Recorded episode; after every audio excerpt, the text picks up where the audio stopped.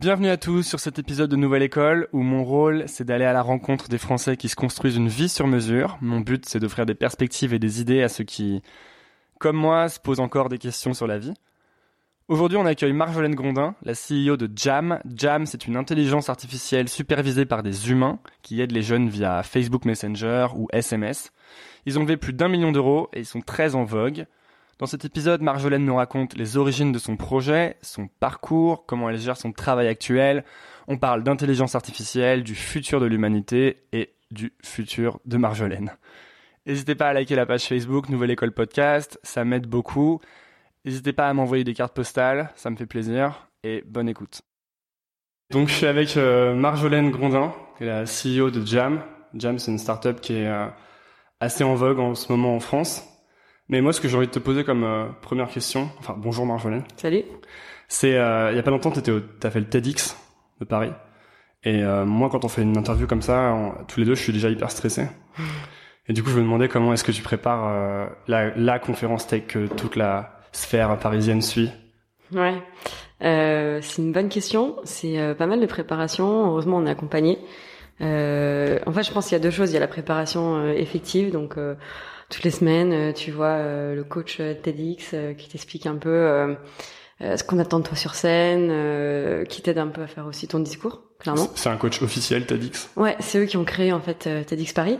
Et, euh, et du coup, euh, toutes les semaines, ils t'aident à, à travailler ton texte. euh, et euh, t'as la préparation aussi en toi, quoi, qui, est, qui est pour moi assez différente. Euh, je sais que moi, la façon dont je travaille, euh, c'est un peu comme la mauvaise élève euh, quand on était en cours, c'est un peu dans les moments. Tu procrastines. Ouais, et, et en fait, j'ai, ce qui fait aussi que je, ça me permet de faire pas mal de trucs parce que je me mets pas la pression un mois à l'avance. Et, euh, et du coup, quand euh, t'es accompagné par un coach qui te dit euh, mi-août, euh, alors euh, c'est parti, ton texte. euh, ouais, enfin moi je suivais cette préparation, mais comme un exercice. Et sauf c'est juste, euh, on va dire dix jours, une semaine avant, que là je me suis approprié le sujet en me disant ah ok, je donne un TEDx dans dix jours.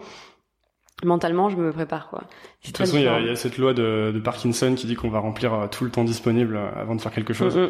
Donc peut-être qu'on est plus productif quand on a une, euh, une grosse deadline et qu'on a Moi, je préfère comme ça. Genre le week-end avant, euh, j'étais à fond. euh, le, le jour, euh, enfin, la veille, on a fait une répète. euh, je le répétais sur mon vélo. J'étais, euh, je le disais tout sous la douche. Enfin, tu vois, ça a vraiment Donc tu le par cœur. Ouais. le Bah, non, en fait, je me suis un peu forcée à le connaître à 95% en me disant comme ça, ça, euh, je serais obligée d'être naturelle en fait. C'est encore plus dur, je pense, d'avoir l'air naturel quand tu le connais par cœur. C'est Mm. du jeu, quoi. Et je, je, me, je vais pas m'improviser actrice.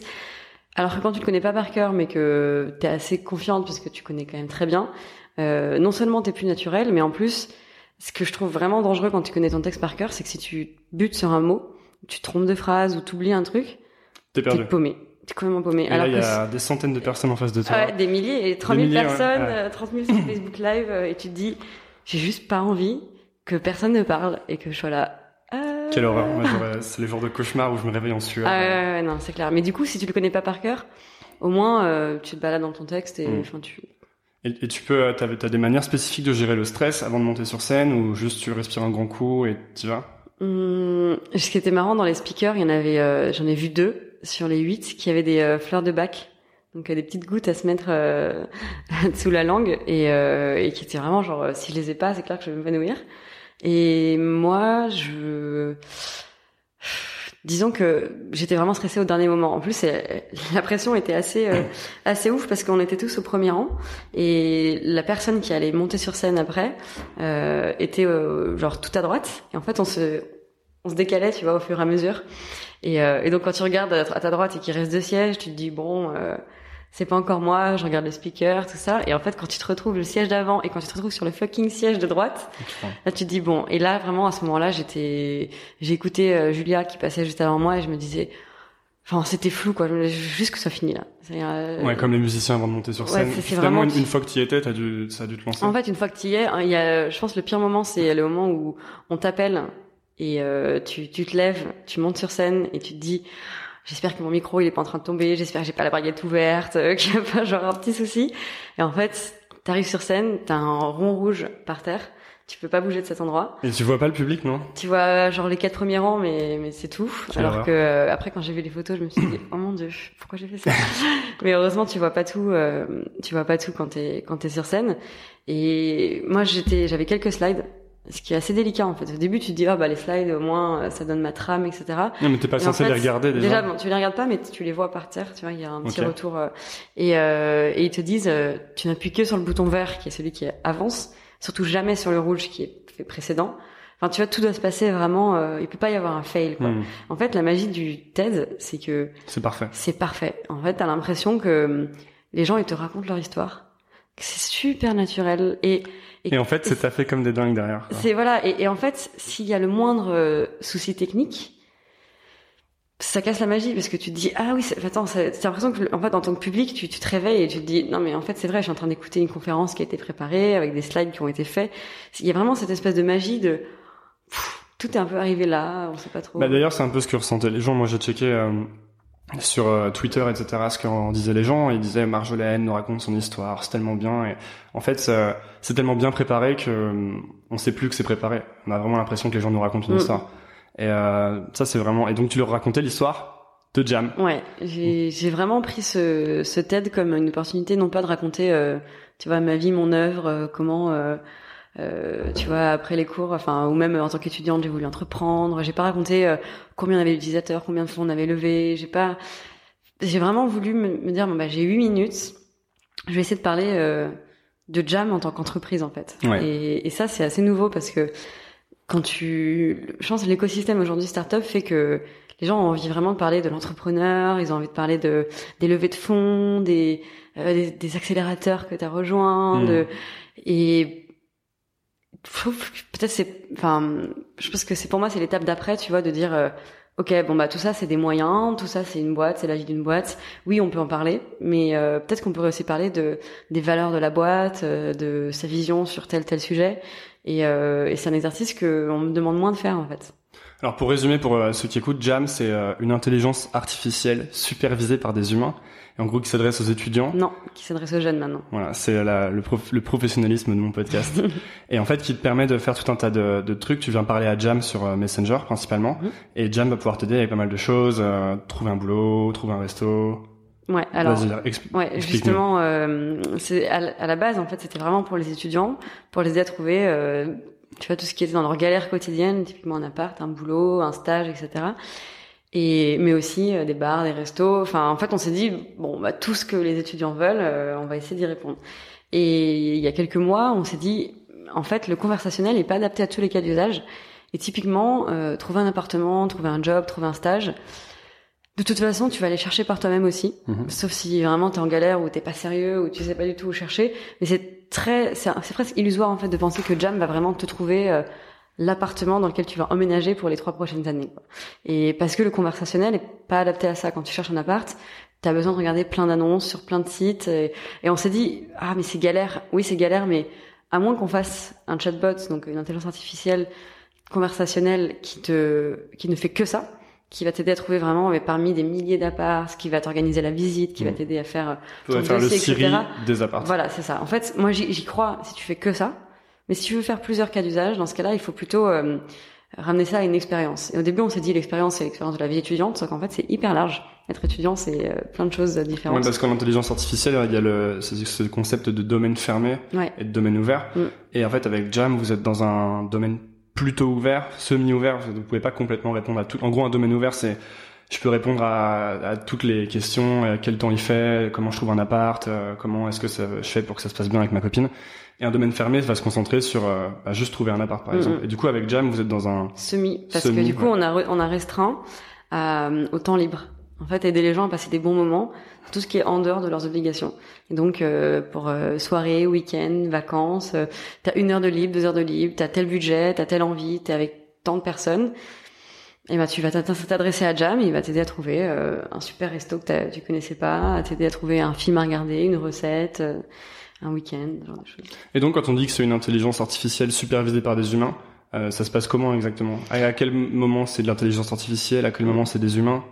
C'est, en fait, c'est toujours euh, soit juste de l'intelligence artificielle, soit euh, de l'intelligence artificielle aidée par des humains. Donc par exemple un cas où c'est juste de l'intelligence artificielle? Bah, c'est par exemple euh, le système a, a, identifié que tu voulais, euh, je sais pas, trouver un film, et donc il va il va lancer un scénario automatisé de recherche de films et de pro, enfin plutôt de recommandation de films. Donc il va euh, te montrer euh, deux trois images en disant tiens laquelle te dit le plus, c'est quoi tes acteurs préférés, quel genre de film, etc. Et vraiment te poser des questions. Et là on est dans un scénario fermé.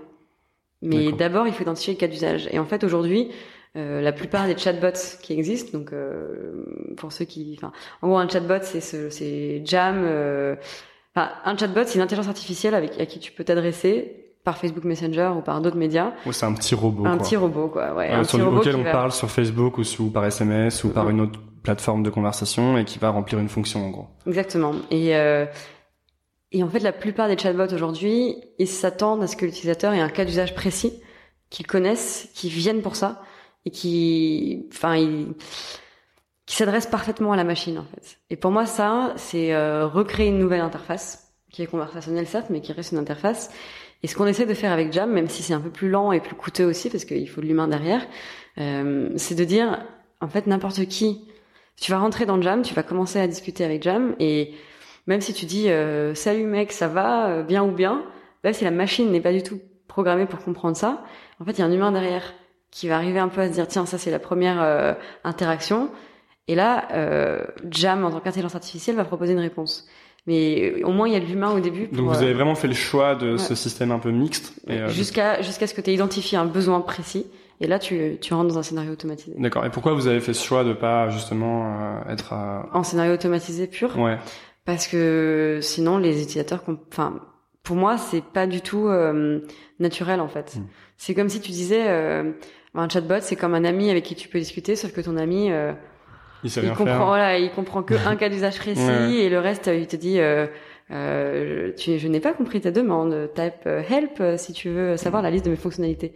Et avec Jam, on a fait le, le pari de jamais donner une liste de features, euh, jamais euh, donner un manuel d'utilisation, de pas. c'est vraiment l'idée de non, il n'y a pas d'interface. L'interface, c'est la conversation. C'est vraiment euh, viens me parler comme tu veux et. Et est-ce que dans ce choix, il y a un côté euh, comment dire historique de Jam du fait que vous avez sûrement commencé avec un service assez manuel mm -hmm. et euh, du coup est-ce que dans ce choix il y a ouais, vous prenez en compte ça non? Ce qui, est, ce qui est assez marrant dans l'histoire de Jam c'est que on a lancé Jam tel qu'il existe aujourd'hui euh, suite à un pivot en avril 2015 qui a un an et demi. Donc un pivot ça veut dire qu'ils ont changé de stratégie de boîte. Ouais. Merci pour la traduction. Et, euh, et, et en fait au début c'était vraiment on discutait avec des étudiants à la base, euh, de vive voix, comme on fait maintenant, puis par email, puis par SMS, puis Messenger, et on a commencé à ajouter des briques d'intelligence artificielle. Et pour vraiment aller plus vite, créer des templates, comprendre les messages, etc. Mais on s'est pas dit, tiens, on va créer un chatbot. Et euh, du coup, ben voilà, par quel cas d'usage on commence. Et, donc c'est l'histoire de Jam qui fait ça. Et je pense que c'est une force qu'on doit garder. Et moi, je suis toujours intéressé par euh parce que je suis un gros fan de BD euh, et du coup je suis toujours intéressé par les origines des histoires. C'est toujours les meilleures BD d'ailleurs. Et euh, pour toi les origines c'était enfin t'as déjà raconté l'histoire pas mal de fois mais euh, à quel moment tu t'es dit euh, il faut que je fasse un produit pour aider les étudiants? Alors ça c'était au début. Vraiment c'est comme ça que Jam est né. J'étais étudiante, j'ai étudié en France, à l'étranger et à chaque fois, j'avais les mêmes problématiques. Ben, trouver un appart, trouver euh, même un canapé, savoir où sortir, euh, etc. Et je me suis dit, il euh, n'y a pas d'outils qui me permettent de le faire. Il n'y avait pas des groupes Facebook à l'époque À l'époque, non. Ah bon? Ouais. Ah, on vit, euh, ça y est, on... Ouais, je perds le fil. à l'époque, il n'y avait pas de groupe Facebook. Euh, et justement, quand je pitchais, je disais... Facebook, euh, ben tu postes un statut quoi pour dire je cherche un appart machin, mais euh, c'est pas ça qui va t'aider. Et, euh, et en fait justement quelques mois après qu'on ait lancé notre plateforme d'échange qui ressemblait un peu à un Le Bon Coin avec le look de Pinterest pour donc un pour les campus pour les campus, ouais. les groupes Facebook sont sortis et même si ça a toujours été le bazar, finalement c'est un bazar qui qui marchote quoi. Ouais. Et, euh, et en fait pour pour faire switcher les gens en leur disant mais regardez ici c'est mieux classé, c'est plus organisé, au moins c'est que sur la vie pratique etc. C'est plus beau que euh, un groupe Facebook en flux euh, vertical. Comme il y a tout le monde sur Facebook, et, enfin, mm. c'est hyper dur de, de faire switcher. Et mais en tout cas le produit de base c'était vraiment aider les étudiants quoi. Et on a continué là-dedans jusqu'à rencontrer le conversationnel sur notre route et se dire tiens D'accord. Et à un moment, vous avez, tu dis que vous avez pivoté. Enfin, finalement, dans la vie des startups, il y a plusieurs changements comme ça. Vous, Mm. qu'est-ce qui vous a fait euh, changer? Vous êtes passé de quoi à quoi? On est passé de ce tableau d'affichage digital euh, pour les campus Mhm. à euh, Jam conversationnel. Et pourquoi euh, En fait, euh, on était au NUMA, l'accélérateur là, dans, dans le centre de Paris, et on, on s'est dit bon, il faut améliorer euh, la fonctionnalité de trombinoscope dans Jam, il faut changer tel truc. Dans... Et, euh, et on a recruté un, un ingé qui est en freelance en fait pour nous aider euh, à accélérer un peu sur ces features. Parce que vous, vous codiez pas. Si si. Si. Euh, Loïc, mon associé, il est CTO, euh, enfin directeur technique, ingé. Mais c'est juste que on avait trois développeurs et on s'est dit bah tiens, on va recruter quelqu'un qui sera très bon sur telle telle feature et juste pour euh, quelques semaines. Et, euh, il a regardé et il nous a dit mais les gars, enfin avant d'améliorer ces, ces features, enfin regardez un peu les les statistiques quoi, ce qu'on appelle les métriques. Est-ce que euh, est-ce que ça marche, est-ce que c'est utilisé? Et euh, et c'est ce qu'on faisait, mais en fait, toujours un peu en. Je pense que ça, on n'est pas les seuls à faire euh, cette erreur. C'est tu te mens un peu à toi-même. C'est-à-dire que Mm. tu fais parler les chiffres, Tu vois les métriques que tu veux voir. voilà, et tu et tu les regardes de la façon dont tu veux les regarder, quoi. Tu, tu te dis. euh, Bon, euh, oui, les gens ils cliquent pas, mais c'est parce que il y a un bug ou euh, c'est parce que c'est pas le bouton est pas assez gros euh, et tu te dis pas non mais c'est parce qu'ils veulent pas ça quoi. Et Donc, il a un peu joué le rôle de product manager. Ouais, en et il nous a dit mais regardez un peu vos métriques, regardez vos chiffres. Et, euh, et là, on, en fait, on s'est plongé dedans euh, un peu en mode no bullshit, tu vois, en disant bon, si on si on leur fait pas dire ce qu'on veut leur faire dire, qu'est-ce qui qu'est-ce qu'ils racontent nos chiffres? Et, euh, et en fait, on s'est rendu compte que si on continuait comme ça, enfin, en fait, on n'était pas en train de créer le produit qu'on était en train de créer. C'était pas que négatif, mais disons que c'était un peu une surprise. C'était pas ce qu'on avait imaginé. C'est euh, euh, les gens revenaient, les gens consultaient, ils scrollaient, etc. Mais nous, on se disait, ah, ils postent pas assez, ils commentent pas assez, ils, ils s'envoient pas assez de messages. Et en fait, on s'est dit, mais et pourtant, on continue quoi. Donc c'est qu'il y a quelque chose. Et quand on a regardé nos chiffres, on s'est dit, bah oui, en fait, les gens ils nous voient pas du tout comme une plateforme où les gens où on poste, ils nous voient comme un curateur de contenu. Et ils, se connectent régulièrement pour voir les nouveaux trucs sur euh, sur Jam. Et, et en fait, à un moment, on s'était dit, euh, bon, maintenant, on va arrêter de créer du contenu nous-mêmes, on va laisser euh, les gens vivre sur la plateforme. Et les gens disaient, oh, en ce moment, il y a quand même vachement moins de trucs sur l'appli, tu vois. Et on leur disait, bah oui, mais c'est parce que vous postez pas. Oui, bah moi, je vais pas poster, j'ai rien à poster, tu vois. Mais mais vous, c'était cool quand vous postiez. On s'est dit bon, ok. en fait, on a pas besoin de faire une appli super compliquée, euh, super euh, belle. Enfin, en tout cas, on aimait la penser comme telle et on passait du temps à designer et tout. Parce que c'est pas ça qui viennent chercher les gens. Et euh, franchement, on aurait fait un, un Google Doc avec euh, des contenus cool, c'était pareil, quoi. Donc euh, on voilà, on a repris un peu. Donc la leçon, c'était euh, écouter les utilisateurs. les utilisateurs parce que ils diront ce qu'ils viennent chercher sur ton produit, quoi. Ils diront quel est leur problème et quelle est la, la solution que eux ils ont envie d'avoir. Et euh, et en fait, euh, c'est pas des questionnaires qui vont te l'apprendre, c'est pas euh, parce que le problème de des questionnaires et tout, c'est que tu fais vraiment dire ce que tu veux aux chiffres et c'est l'idée c'est vraiment euh, lance ton truc le plus vite possible et mets-toi avec des limites avec des popcorn derrière tes chiffres et, et regarde ce qui, ce qui se dit quoi et c'est là que tu vas voir Donc pendant qu'on est sur les euh, un peu les conseils euh, entrepreneuriaux, toi il y a un truc qui est intéressant, c'est que tu as réussi à très bien t'entourer assez rapidement finalement. Euh, parce que toi tu codais pas Mm. Euh, et j'ai vu une, une vidéo de toi où tu parles de, de, de ça justement et du coup comment si on est comme si on a un profil comme le tien qu'on a un peu envie de faire comme Marjolaine comment est-ce qu'on fait pour euh, monter une startup qui va fonctionner? Qu'est-ce qu'on fait en premier?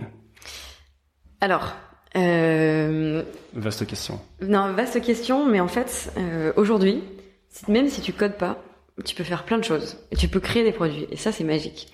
Euh, par exemple, il y a un outil qui s'appelle Strikingly qui permet de faire un site euh, sans coder, euh, vraiment super beau, qui s'adapte sur mobile, tablette, euh, machin, et, euh, et qui permet en fait de tester s'il y a une appétence. Et moi, dans l'équipe, ils m'appellent, euh, comment ils m'ont appelé hier?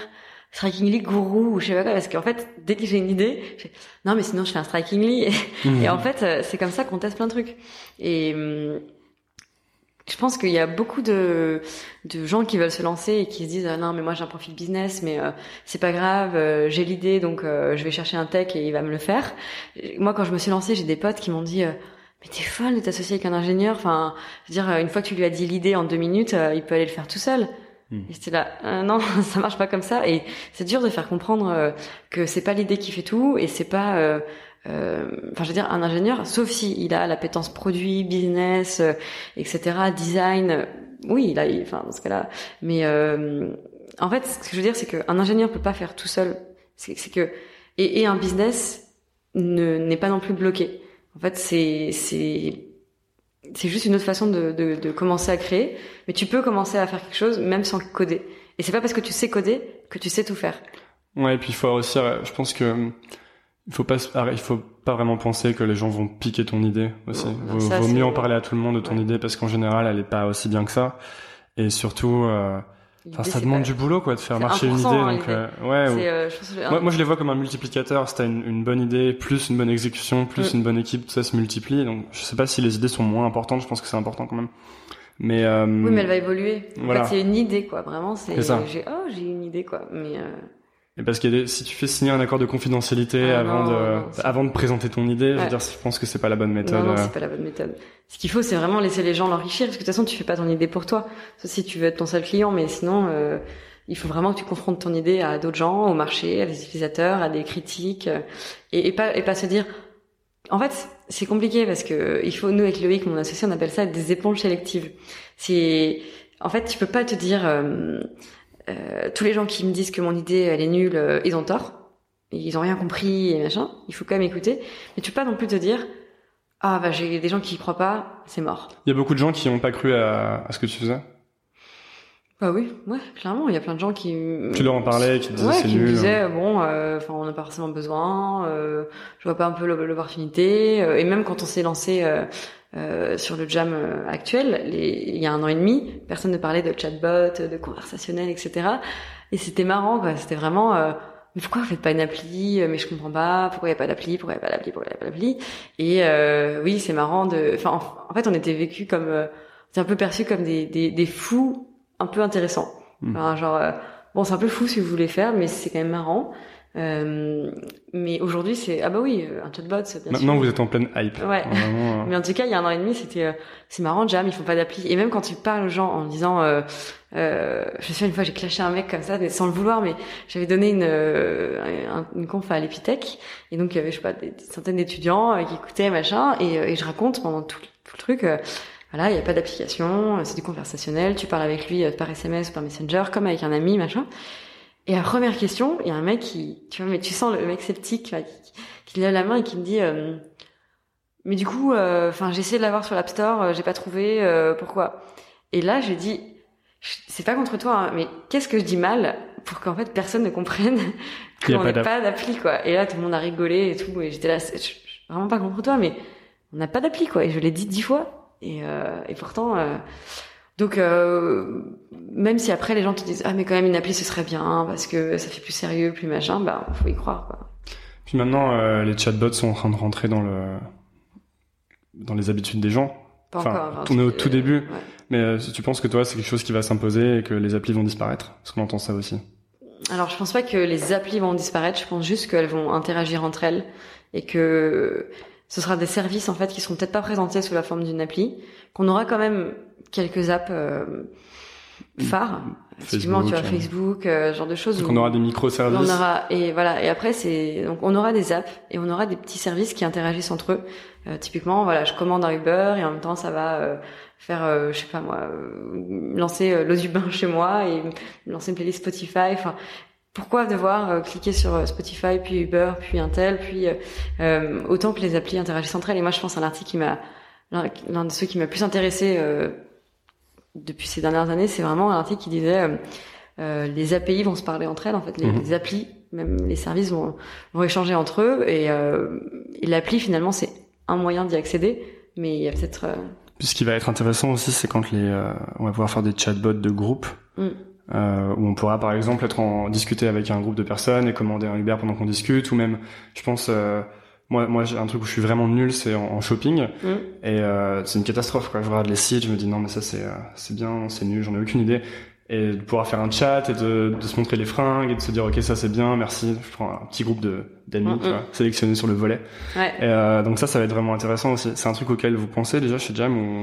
Ouais, en fait, on regarde vraiment ce qui se fait, euh, ce que Messenger fait. On attend WhatsApp aussi. Je pense qu'ils vont faire des choses intéressantes pour les chatbots. Est-ce qu'ils vont vraiment faire des choses intéressantes vu que ça appartient à Facebook et que Facebook a pour priorité Messenger a priori pour l'instant Ben, moi, je, je pense, apparemment, en tout cas, il y a des rumeurs Mm. euh, qui disent que euh, WhatsApp est en train de travailler sur un Une aussi se mettre sur les chatbots parce que euh, finalement, c'est un outil de messaging qui est hyper utilisé. Donc euh, après, c'est vrai qu'on peut le voir aussi comme une stratégie de euh, Messenger, ce sera vachement pour les marques, euh, pour discuter avec des services clients, un peu une nouvelle génération, et WhatsApp, ça reste pour les potes et les groupes de potes. euh, mais euh, Alors justement, on parle des marques. Euh, vous, chez euh, Jam, vous, vous avez des partenariats du coup avec des marques. C'est ça votre euh, business Ouais. model, non. Donc comment ça se passe euh, exactement? En fait, euh, je pense que le partenariat qui est le plus parlant, c'est la fourchette. Euh, du coup, tu peux, dans, là, on est en train de le développer, donc d'ici début octobre, euh, tu pourras discuter avec Jam, il va te proposer des restos que nous, on a sélectionnés sur la fourchette, et tu vas pouvoir le réserver juste en discutant avec Jam. Donc c'est, parce que finalement, euh, le fait de se dire, tiens, je vais aller dîner, euh, allez, je vais aller sur euh, l'appli ou le site euh, La Fourchette ou un autre, je vais regarder parmi tous les restaurants, mettre mes critères, trouver ceux qui, ça prend du temps. Et en fait, ce que toi, tout ce que tu veux, c'est être dans le bon resto, qui te plaît, qui correspond à ton envie sur le moment, euh, qui correspond aux gens aussi avec qui tu, tu vas dîner. Souvent même, c'est juste tu veux une aide à la décision en fait. Ouais, Parce ça. que l'enfer, c'est de, de faire l'aller-retour avec Mm. tes potes, ta Mm, mm, copine mm. sur, C'est, c'est horrible, tu sais, le moment où tu dis à quelqu'un, euh, ok, mais tu veux manger quoi? Je sais pas. Et euh, non, je sais pas ce que tu veux. Tu dis, bah ok, on va manger taille. Non, non, J'aime pas, pas trop, mais ce que tu veux quand même. Ah, t'es là, mais attends. euh. Ouais.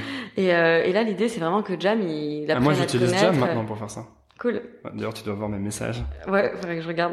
mais euh, mais du coup, euh, l'idée c'est vraiment qu'on puisse aller jusqu'au bout du service et nous on prend une commission quand euh, quand euh, on fait la réservation. Ce qui est vraiment, je trouve, vertueux comme business model parce que si la personne en face elle est pas prête à réserver, que tu vas pas trouver un bon resto, que euh, elle réserve pas via toi, etc. Bah, on gagne pas d'argent. Et du coup, ben ça nous oblige vraiment à avoir un bon service. Et notre business model, il récompense le fait que les gens sont Et est-ce que les gens savent que vous êtes euh, sponsorisé par la fourchette que- Ben, on le dit. tu Ouais, vois, vous le dites. On le dit très clairement. Enfin, on n'a pas de, on- si tu veux, on n'a pas un site sur lequel on a écrit euh, tous nos partenariats, etc. Mais euh, quand quelqu'un demande à Jam, on, a, enfin, on lui dit. Quand je donne euh, un TEDx ou là le podcast, euh, je le dis sans. Enfin, tu vois, pour Mm. nous, c'est, c'est, on a vraiment réfléchi à comment est-ce qu'on fait pour faire un business model qui soit, qui corresponde aussi aux valeurs de Jam. Ok. Et euh, oui, il faut gagner de l'argent. Enfin, franchement, idéalement, euh, on ferait pas ça. hein. Enfin, enfin, c'est pas qu'on ferait pas ça, mais idéalement, euh, on... et, et encore même pas, parce que c'est cool d'avoir la fourchette dans nos partenaires et d'avoir euh, du coup cette possibilité d'avoir des super restos à la réduction, etc. Donc, en fait, non, même pas idéalement, on ferait pas ça. Mais disons que à un moment, faut, faut gagner de l'argent, sinon le service il meurt et là, c'est fini, quoi. Donc, euh, faut réfléchir à un business model qui correspond à tes valeurs, je pense. Bah, D'ailleurs, on l'a vu euh, récemment avec quelques startups comme euh, Save ou Take It Easy qui ont, bah, qui ont eu quelques soucis. Mm. Euh, toi, tu, quand tu vois ça, ça te, ça te stresse ou pas? Oui, enfin, le, le- le- tu vois, la première. euh, Parce que est-ce que tu t'y, parce qu'on s'y attend jamais en fait jusqu'au jour où on sait que, les, que la boîte fait faillite ou qu'elle est Ouais, mais euh, nous, on s'y attend pas parce qu'on est à l'extérieur. Mais Mm. la boîte, ça ça fait des mois qu'elle devait le savoir et qu'elle devait regarder la situation. Enfin, sinon, il y a un souci. Et je pense que, tu vois, pour être dans, vraiment dans l'écosystème et voir euh, donner moi-même des interviews ça- qui donnent naissance à des articles qui transforment la réalité, qui, enfin, en fait, tant que t'as pas parlé avec les mecs, euh, tu sais pas ce qui se passe, quoi.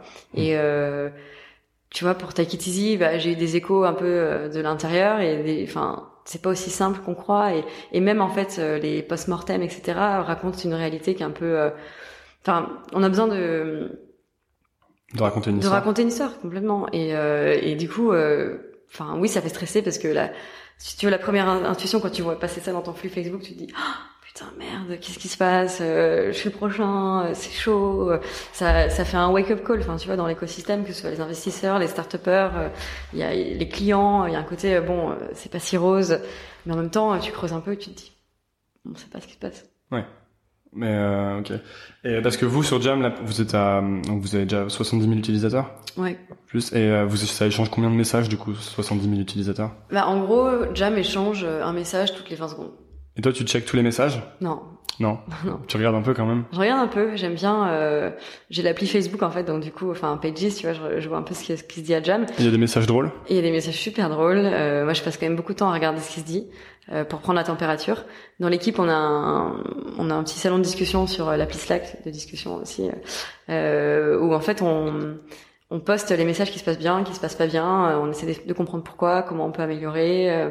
mais euh, on regarde le temps de réponse, on regarde euh, est-ce que Jam répond bien, est-ce que l'utilisateur est content, euh, mais mais bon, au début, je les regardais tous, tous, tous. Et c'est qu'est-ce qu'il y a comme truc drôle dans les messages? Bah, t'as des gens qui nous parlent vraiment de leur vie perso. Ouais. Ils disent, oh, je vais me faire larguer, trouve-moi un film pour me réconforter, trouve-moi un bar pour sortir avec mes potes. T'as des gens qui vraiment qui s'attachent à Jam, qui par exemple Jam va te proposer une sortie, une soirée et dire bah tu viens avec nous? Et euh, du coup, on a un template qui dit ah non, je révise mon test de Turing. Euh, donc c'est le test qui regarde si t'es une, vraiment une intelligence artificielle mmh. intelligente. Et euh, donc ou alors mais Jam, t'es en couple ou pas? Et là, on a un, message qui dit bah non, je suis beaucoup trop occupée à aider les jeunes et tout, mais je vais te faire un aveu. Il y a Siri qui me fait des avances. et ouais, on essaie un peu parce qu'il y a vraiment des gens qui ça c'est génial quoi, qui, qui parlent avec Jam pour parler avec Pour parler. Euh... donc le ton est très important. Ouais, le ton est c'est la clé quoi. Et euh, ok. Euh, et vous, du coup, vous avez des gens qui bossent euh, uniquement finalement à, à, En fait, vous avez une partie des gens qui va bosser aux réponses personnalisées, c'est-à-dire qui sont des backers en quelque sorte, non? Ouais, c'est ça. Et vous avez des ingés qui vont créer des templates ou créer l'automatisation en tout cas.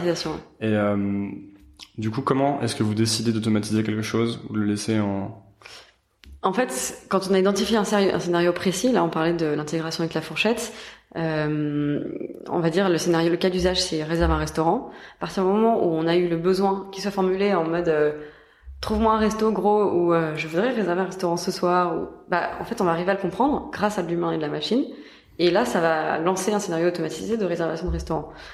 Donc c'est le là où il y a de l'humain, c'est vraiment pour comprendre de quoi il s'agit.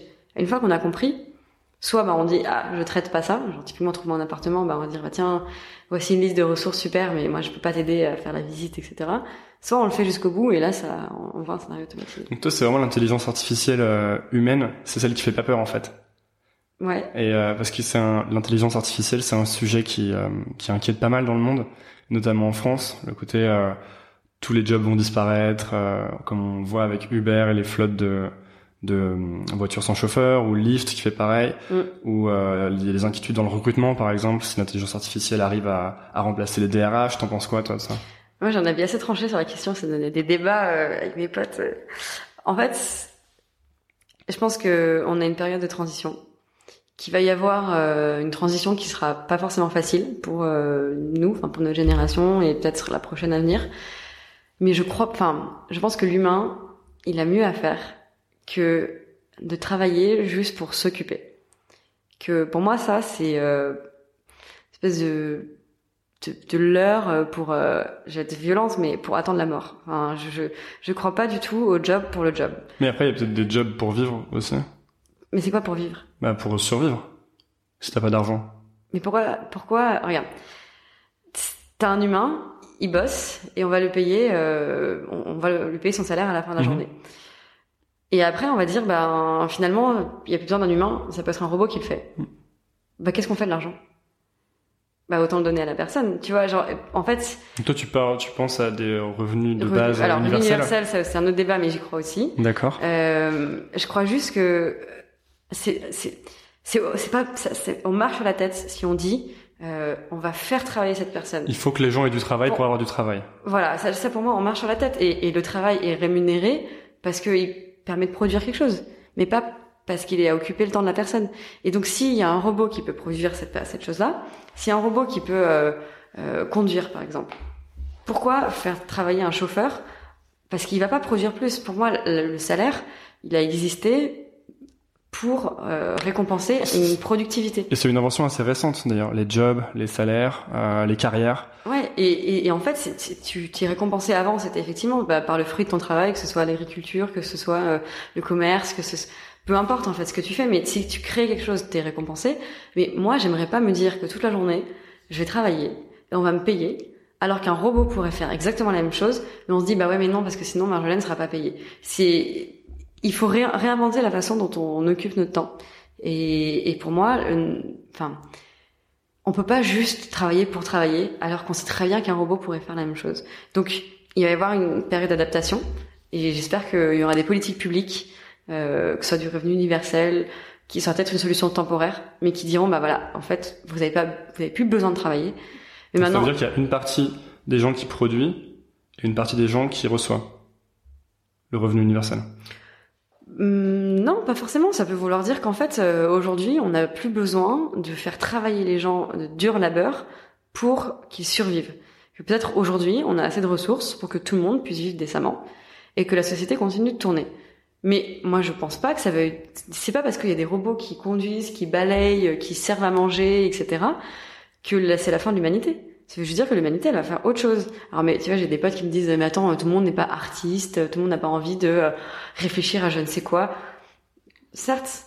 Alors justement, moi, je pense que tout le monde est un peu à de la créativité en soi et devrait essayer de la développer, et que je pense que c'est même la meilleure réponse à l'automatisation. Parce que toi, qu'est-ce que tu, comment est-ce qu'on, euh, ok, je travaille en ressources humaines.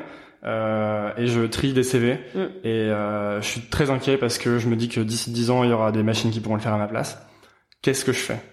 Comment? Parce que j'ai pas, même si j'ai pas envie de, même si je travaille pas forcément pour survivre, je pense que le fait de s'occuper, enfin le fait de ah travailler, ça donne un sens à sa vie. Super important. Voilà. Travailler ou faire des choses tout simplement. Et du coup, qu'est-ce que je fais alors euh? Bah, tu réfléchis à pourquoi est-ce que tu as fait ce boulot, qu'est-ce que ça apporte, euh, quelles sont les valeurs que tu as mis derrière euh, le tri de CV. Et donc tu vas t'être aidé à construire la machine aussi. Et enfin, je pense qu'il y a plusieurs voies. Ça dépend de chacun. Soit ça va être, je vais aider à construire les robots euh, en disant bah voilà moi ma, ma propriété intellectuelle quand je trie un CV bah c'est que je vais regarder telle chose telle chose telle chose.